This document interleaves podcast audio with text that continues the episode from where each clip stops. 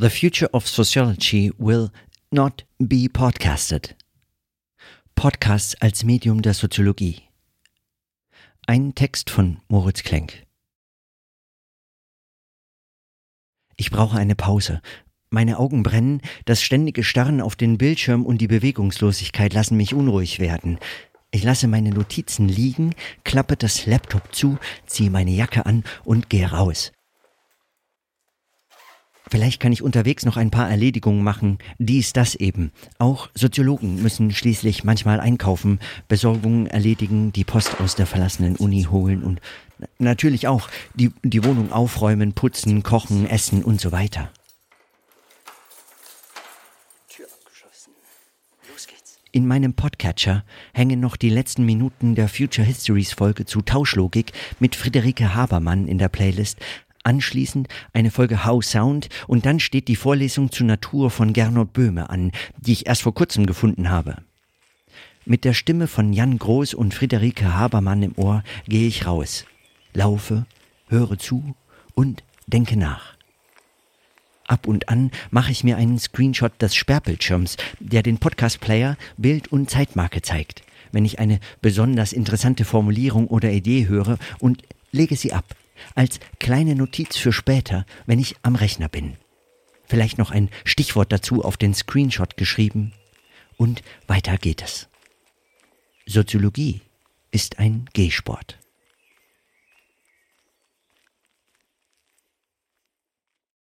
Die Zeiten der großen Radiodebatten des soziologischen Diskurses sind vorbei. Noch in den 1960er, 1970er, weniger schon in den 1980er Jahren war die Soziologie ein Fach von größter gesellschaftlicher Bedeutung und Reichweite.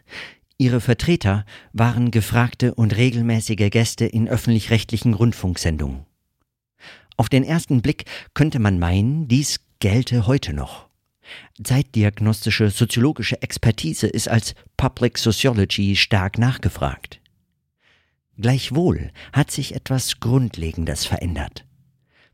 Auch wenn der lange Sommer der Theorie lange vorbei ist, gab es mit ihm eine Zeit, in der der soziologische Fachdiskurs selbst Gegenstand öffentlichen Interesses war.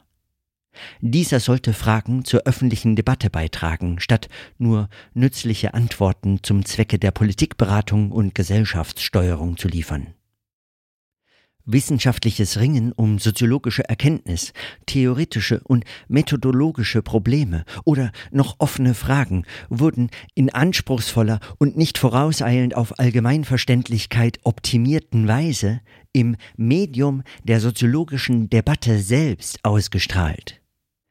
Zwar erfüllte der Rundfunk auch damals nicht, was Brecht schon 1932 als zentrale Aufgabe formulierte, nämlich den Rundfunk von einem Distributionsapparat in einen Kommunikationsapparat zu verwandeln. Doch scheint von heute aus betrachtet die Distributionsfunktion öffentlicher Medienanstalten eher noch zugenommen zu haben, statt ein Ort der Aushandlung geworden zu sein. Die Soziologie hat diesen Prozess stützend begleitet, bisweilen vielleicht sogar beschleunigt. Offene Fragen finden sich wenige, diagnostische Antworten nehmen dagegen zu. Aus aktuellem Anlass oder nostalgischen Gründen kann man sich daher heute noch wie damals über Archivaufnahmen aus der Fachgeschichte der Soziologie freuen. Und es gibt sie. Sie sind nicht verschwunden, wenn auch praktisch unmöglich zu finden.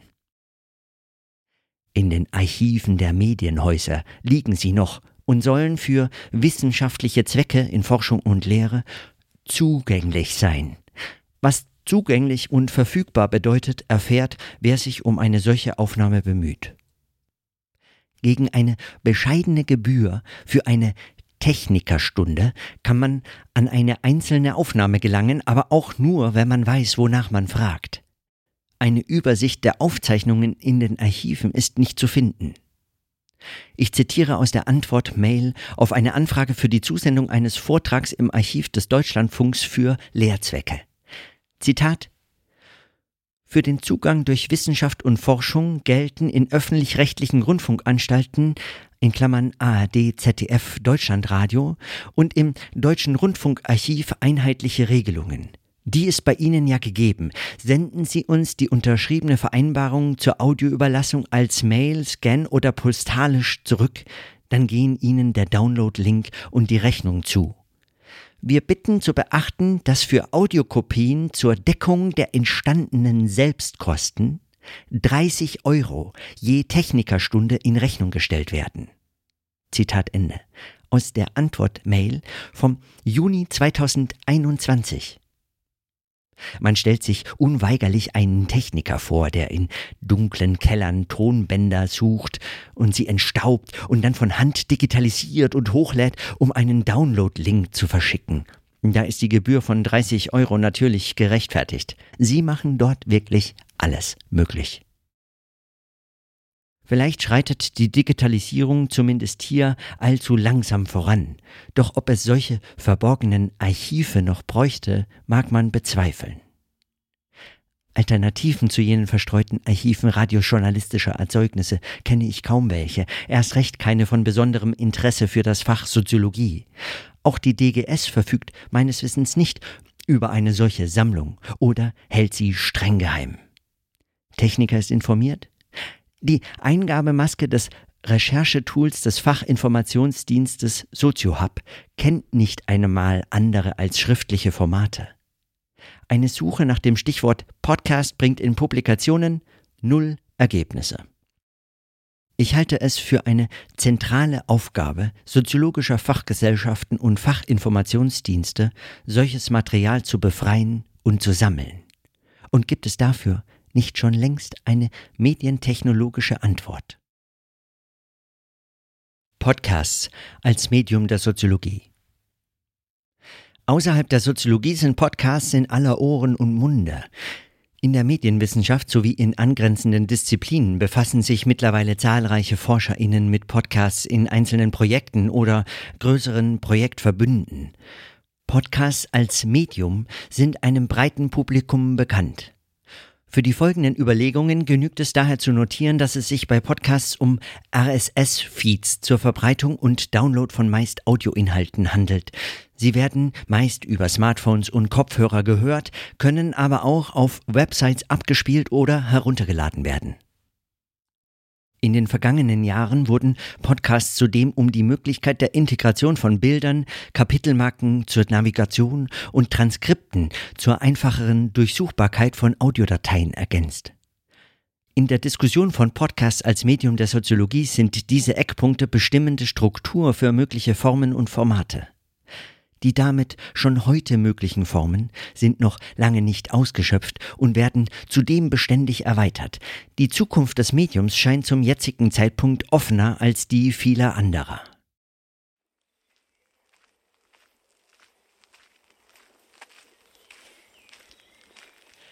Gestern habe ich mir einige Vorträge einer Ringvorlesung heruntergeladen, die auf irgendeiner Institutswebseite herumliegen und sie in meinen Podcatcher auf meinem Smartphone geworfen oder fallen gelassen. Airdrop. Dort hängen sie nun in der Warteschlange, als wären sie ein Podcast. Raus, laufen, den Neckar entlang zur Schleuse und zurück. Ich höre dem Vortrag zu und denke mir, genau, so will ich die Vorlesung nächste Woche aufbauen. Es ist wie ein Trick. Die Struktur ist hervorragend, der Vortrag klar, ein bisschen schräg, aber frei gehalten und trotzdem spannen sich die Fäden zu einem weiten Netz und führen am Schluss wieder zusammen. Wie so oft stelle ich fest, dass das nie expliziter Teil soziologischer Lehre war. Blumenberg sagte so etwas Ähnliches über die Philosophie. Das lernt man nur durch Zuhören, wie es gemacht wird.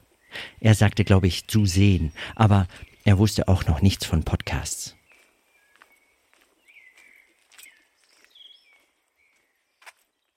Das düstere Bild stimmt nicht ganz. Es gibt natürlich schon länger auch soziologische Podcasts.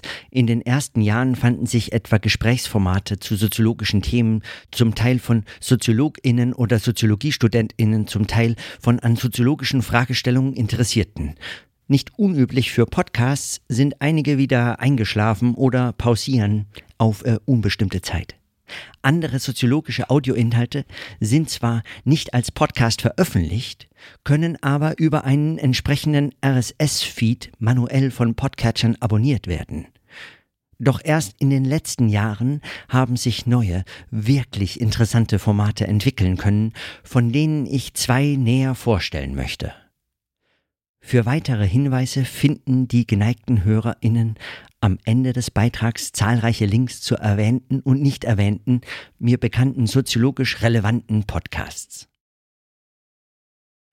Sprechen, hören, denken. Leipziger Podcast-Ethnographie.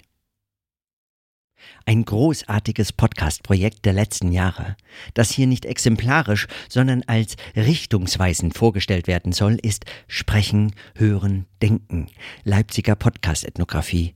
Ein Podcast, der aus einem Seminar mit gleichem Titel am Institut für Kulturwissenschaften an der Universität Leipzig entstand.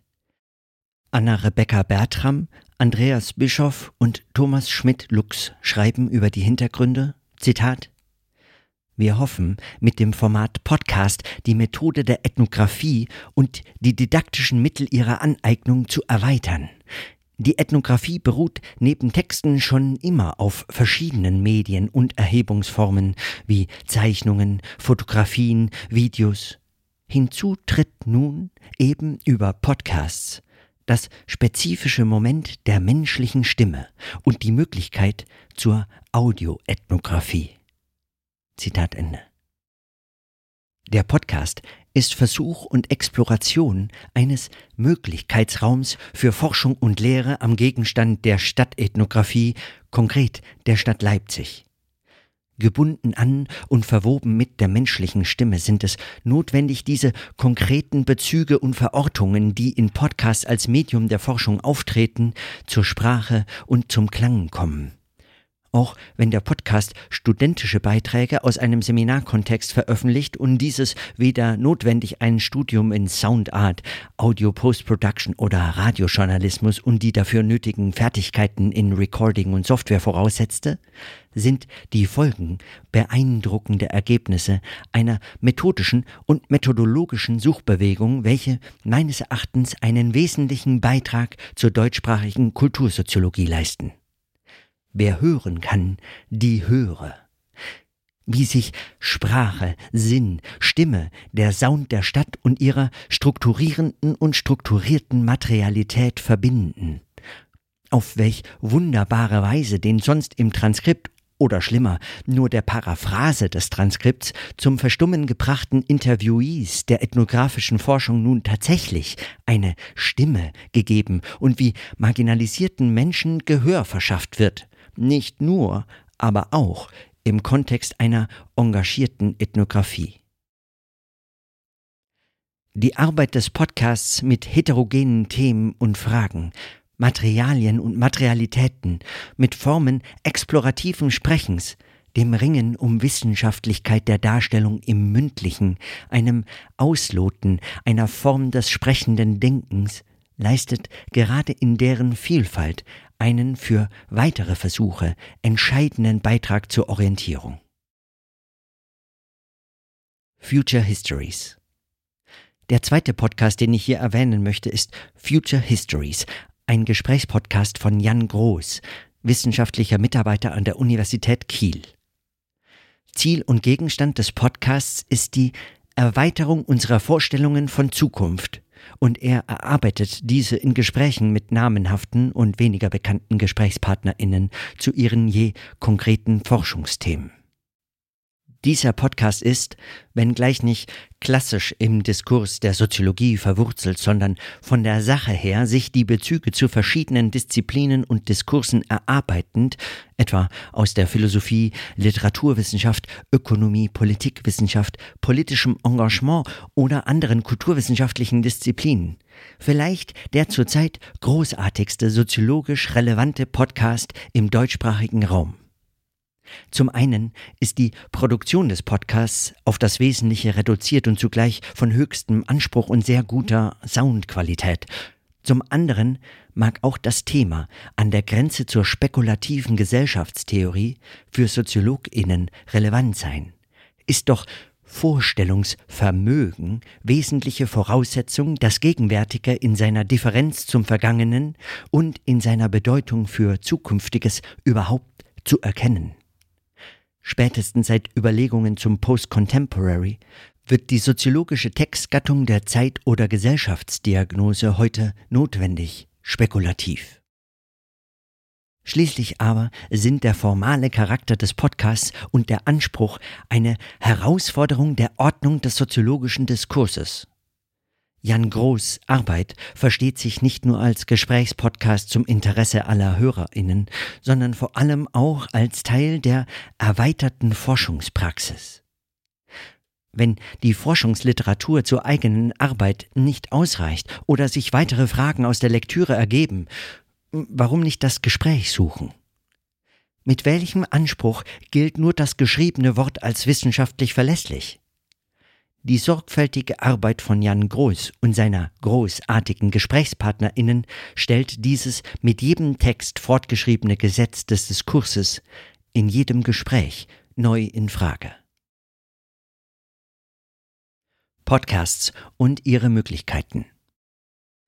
Im Kontext der vergangenen zwei Jahre der Pandemie gewannen besonders solche als Wissenschaftspodcasts bezeichneten Formate der Public Science oder der Wissenschaftskommunikation an öffentlicher Aufmerksamkeit.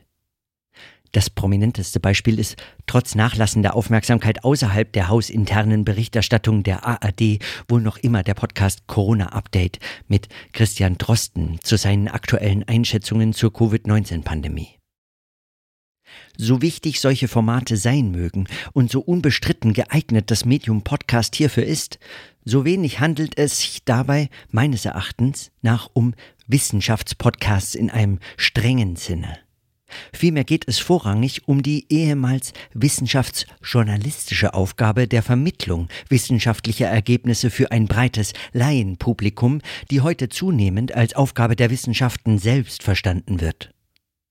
Solche Podcasts sind jedoch noch nicht Medium der Wissenschaften, insofern sich in ihnen nicht wissenschaftliche Arbeit selbst vollzieht. Ein auf Peer Review und ein großes Verlagswesen basiertes wissenschaftliches Publikationssystem vertraut noch immer und unverständlicherweise nur dem geschriebenen Wort. Auch wenn mündliche Vorträge auf Konferenzen als wesentlich für den Diskurs erachtet werden. Vorlesungen wichtiger VertreterInnen der Disziplinen in Transkriptform erscheinen und so als zitationswürdige Quellen der Wahrheit erschlossen werden. Und auch wenn wir alle täglich den mündlichen Austausch mit KollegInnen über die eigene Arbeit oder die der anderen für unersetzlich halten, was nicht geschrieben steht, gilt nicht als Wissenschaft.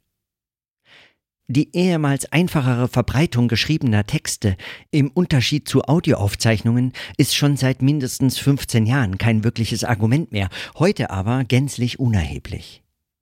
Doch nicht nur der mündlichen wissenschaftlichen Arbeit an Begriffen, Theorien oder Methoden könnte und müsste im Medium von Podcasts zu neuer Bedeutung verholfen werden.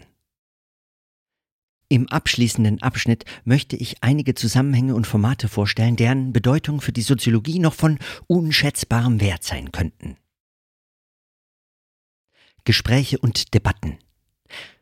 Trotz der Fetischisierung der Schrift als Medium wissenschaftlicher Diskurse vollzieht sich ein großer, vielleicht der größte Teil täglicher wissenschaftlicher Arbeit im Medium mündlicher Sprache und näher Gesprächen.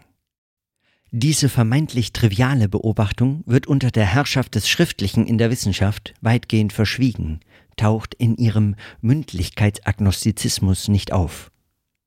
Könnte und müsste nicht diesem Umstand aber strenger Rechnung getragen werden. Podcasts könnten hier erstmals einfach und günstig zu publizieren einen eigenen Beitrag leisten.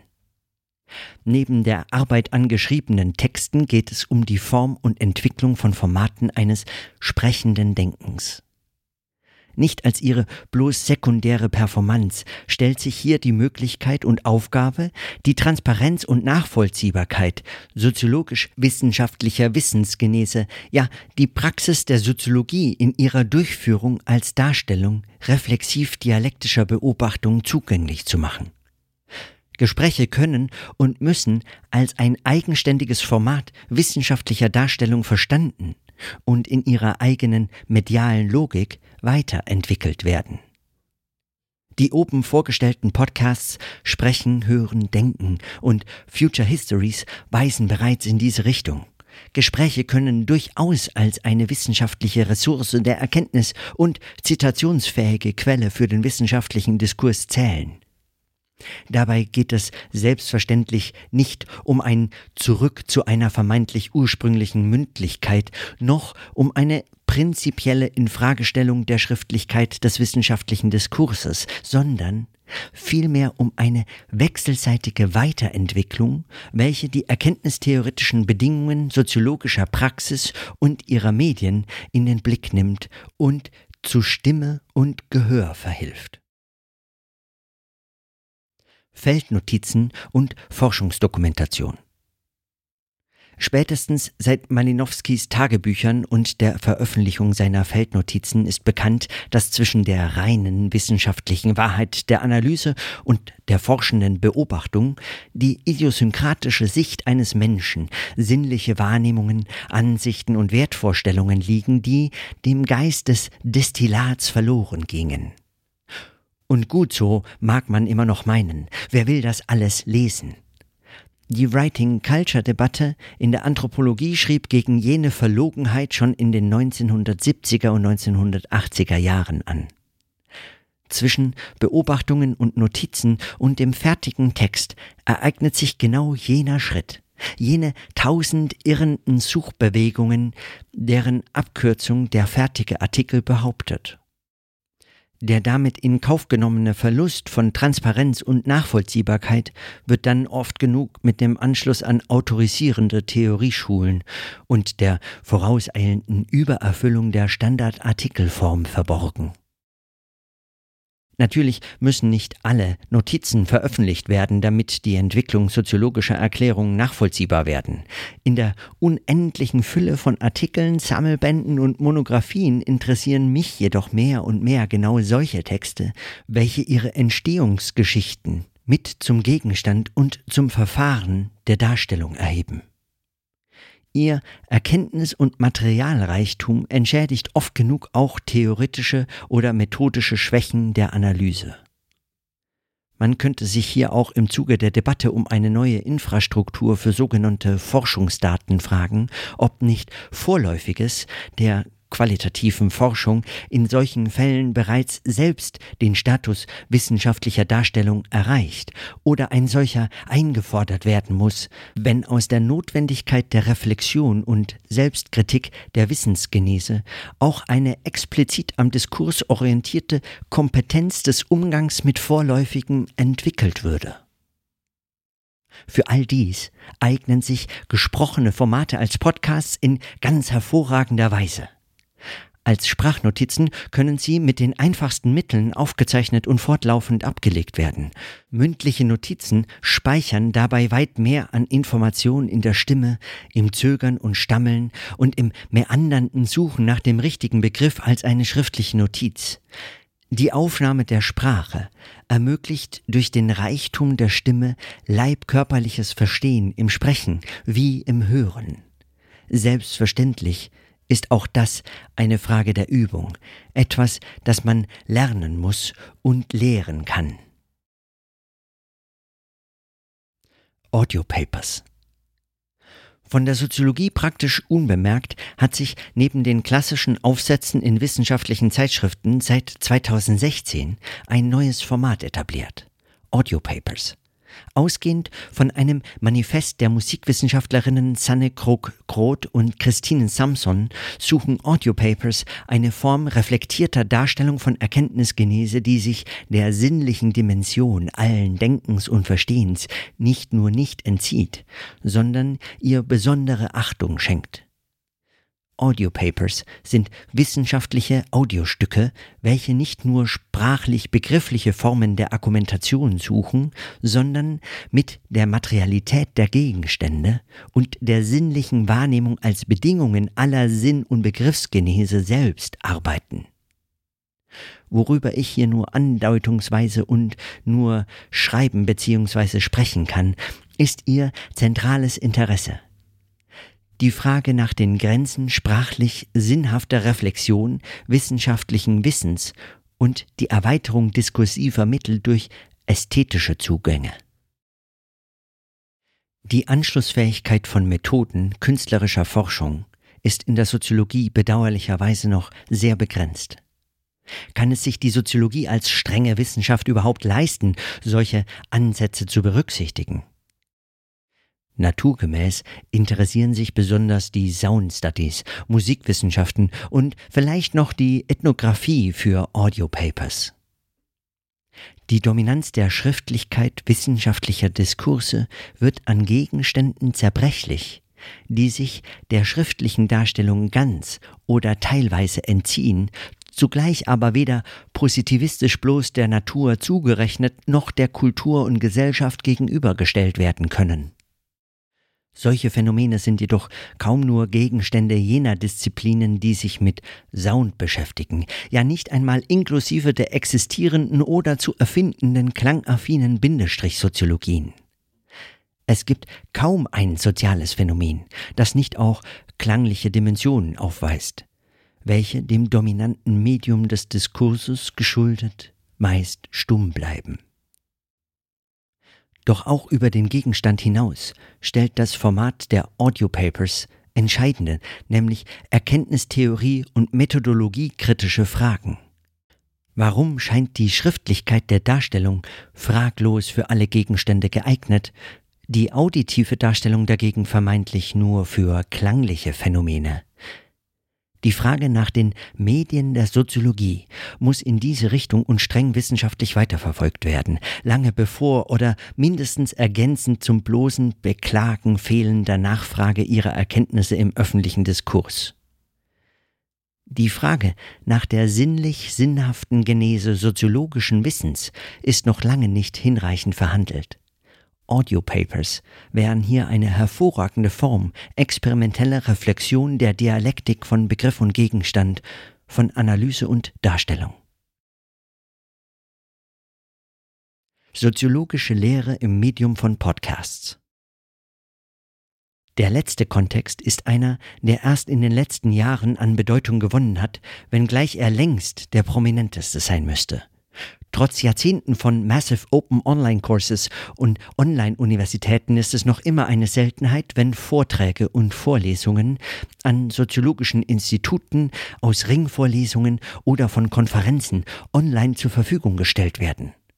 Noch seltener sind sie dann als Podcast verfügbar und selbst wenn sie als RSS-Feed abonnierbar sind, ist der Zugang oft erschwert. Immerhin, es gibt Ausnahmen. Erinnern Sie sich zum Beispiel noch an die Autobahnuniversität? Im Karl-Auer Verlag erschienen seit den 1990er Jahren Vorlesungen zur Systemtheorie, zu Fragen von Psychotherapie und Analyse, Science Fiction und anderen soziologisch relevanten Fragestellungen. Luhmanns berühmte Vorlesung Einführung in die Systemtheorie etwa wurde lange in Ermangelung eines alternativen bzw. kostenlosen Verbreitungsmediums unter der Hand oder über verstreute Links im Sociological Dark Web gehandelt. Dies hat sich, wenn ich es richtig sehe, im ersten Pandemiejahr 2020 nun geändert. Das umfangreiche Archiv ist als Podcast abonnierbar, inklusive der berühmten Vorlesung Luhmanns ob sich das schon herumgesprochen hat? Nach zwei Jahren der Pandemie sollten die Vorteile von Podcasts evident geworden sein. Orts- und Terminunabhängigkeit, rein auditiv statt ständig an einen Bildschirm gefesselt zu sein, variable Abspielgeschwindigkeit, flexible Integration in alle möglichen alltäglichen Aufgaben und so weiter. Es lässt sich hier weiter über Einsatzmöglichkeiten nachdenken, auch über die Zeiten erzwungener Online-Lehre hinaus, jedoch mit einer wichtigen Einschränkung. Für Wissenschaftlerinnen auf Qualifizierungsstellen und in prekären Beschäftigungsverhältnissen grenzen online veröffentlichte Lehrformate an berufliche Selbstverletzung. Man arbeitet praktisch ohne dafür angemessene Vergütung und ohne Aussicht auf eine feste Anstellung zum Vorteil der Institutionen, die Loyalität fordern und selbst keine kennen und die sich vertraglich meist die alleinigen Nutzungsrechte sowie Veröffentlichungswege aller in ihrem Hoheitsgebiet erstellten geistigen Werke auch über die Anstellungsdauer hinaus sichern. Es liegt in der Verantwortung der entfristet Beschäftigten, allen voran der verbeamteten Professorinnenschaft, hier die Selbstausbeutung ihrer Mitarbeiterinnen zu verhindern und dies auch und insbesondere in Zeiten der Pandemie und ihrer Folgen. Nichts jedoch spricht gegen die Veröffentlichung jener Archivaufnahmen der Klassiker des Fachs oder bekannter Vertreterinnen. Dies ist schlicht ein Gewinn für alle Forschenden und Studierenden auch angrenzender Disziplinen. Weiter noch geht der schon vorgestellte Podcast Sprechen, Hören, Denken Leipziger Podcast-Ethnographie. Lehrforschung und neue, richtungsweisende Experimente mit Podcasts in Forschung und Lehre wie dieses deuten weit mehr als nur an. Sie fordern heraus, zeigen konkret, wie es gemacht werden könnte und leisten damit einen entscheidenden Beitrag zur Gegenwart und Zukunft von Podcasts als Medium der Soziologie. Sie lehren Podcasting als Fähigkeit und Technik in Konzeption und wissenschaftlicher Reflexion.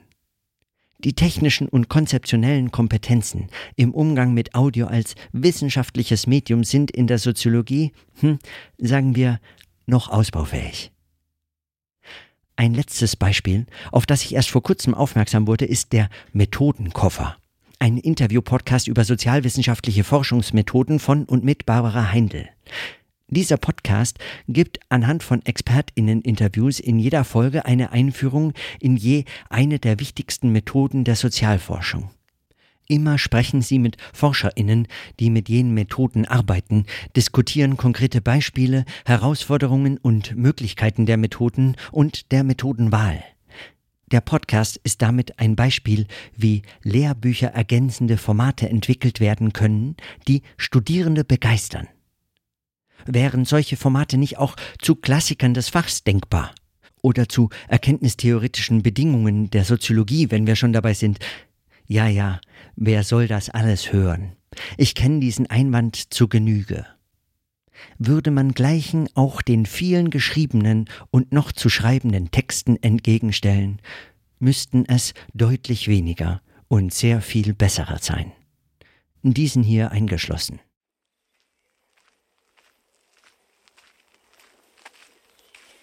Ich höre einen Vortrag Wolfgang Esbachs anlässlich des zehnjährigen Jahrestags seiner Emeritierung, während ich über den Mannheimer Zentralfriedhof spaziere. Keine makabere Wahl des Ortes, schlicht der einzige Fleck grün in Mannheim, der nicht kostenpflichtig ist. Ja, Mannheim hat zwei Stadtparks und beide sind abgesperrt, kostenpflichtig und erlauben den Zugang seit dem 28. Januar 2022 nur Geimpften oder Genesenen. The Land. Ich denke auch darüber mit den soziologischen Beobachtungen im Ohr anders nach. Gehen als leibkörperliche Praxis verbindet sich mit den Worten und Sätzen auf seltsame Weise. Die Worte aus Bernhard Waldenfels Vorlesung zur Phänomenologie der Leiblichkeit klingen an, die ich letztes Jahr um diese Zeit auf denselben Wegen gehört haben muss, Zusammenhänge entstehen, die zu erkennen, die leibkörperliche Praxis, die in meinen Körper eingeschriebenen Bewegungen, die Erinnerungen meiner Ohren voraussetzen, schreiben sich ein in den Kies, finden sich im schweifenden Blick über die Grabsteine, Bäume und Büsche, weiter unten den Neckar und seine wechselnden Wasserstände. Esbachs Stimme ist großartig. Ich könnte ihm stundenlang zuhören und habe ich schon. Die Vorlesung zu Marx-Bildern, die zu Grundzügen der Soziologie, einzelne Vorträge und so weiter. Ich bin Fan. Gibt man aber natürlich nicht öffentlich zu. In Texten über berühmte SoziologInnen wird zumindest im Vorwort oder anekdotischen Erinnerungen der SchülerInnen gelegentlich noch auf einen besonders beeindruckenden Vortragsstil, ein Talent für mündliche Darstellung oder ähnliches verwiesen. Für die wissenschaftliche Qualität der Arbeiten soll dies keine Bedeutung haben. Es bleibt mir unverständlich, widerspricht es doch ganz fundamental jeder empirischen Erfahrung all derer, die sich im lebendigen soziologischen Diskurs bewegen, all derer, die an soziologischer Erkenntnisproduktion beteiligt sind.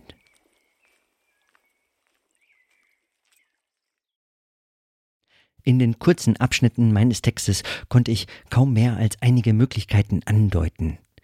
Die systematische Auseinandersetzung mit Podcasts als Gegenstand und Medium in Forschung und Lehre steht in der Soziologie noch aus. Es wäre dem Fach zu wünschen, dass in Zukunft in soziologischen Studiengängen vermehrt Seminare zum Podcasting angeboten werden, dass online zur Verfügung gestellte Mitschnitte von Vorträgen an soziologischen Instituten direkt als Podcast abonnierbar eingestellt und in den großen Podcast-Verzeichnissen eingetragen würden dass der Flut an wissenschaftlichen Zeitschriftenaufsätzen auch experimentelle Audiopapers zur Seite gestellt werden, schon um die Vorherrschaft der Schriftlichkeit angesichts ihrer Alternativen kritisch zu reflektieren dass auf den Fachtagungen und Konferenzen zumindest die Keynotes als Podcast veröffentlicht werden und damit auch ein Stück Fachgeschichte dokumentiert würde. Kurz, dass wir mehr versuchen. Nicht zuletzt aber bedeuten Podcasts auch, dass die Soziologie nicht mehr zu warten braucht, bis sich der Journalismus für sie interessiert, Rundfunkanstalten die Debatten übertragen und anschließend in ihren Archiven verschwinden lassen. Die Technikerstunde könnte man mit wenigen Handgriffen medienkompetenter SoziologInnen einfach streichen. Natürlich wäre es wünschenswert, wenn soziologische Erkenntnisse auch in der öffentlichen Debatte Gehör und Anerkennung finden. Dies alles ist kein Argument gegen eine Public Sociology, eher im Gegenteil. Stärkt es das Fach der Soziologie nicht gerade, wenn es gelingt, sich von den dem Aufmerksamkeitsregime der Medienanstalten unterworfenen Themen, Karrieren und Bedarfen zu emanzipieren? The future of sociology might neither be televised nor broadcasted. Man könnte denken, zum Glück. Aber the future of sociology could be podcasted.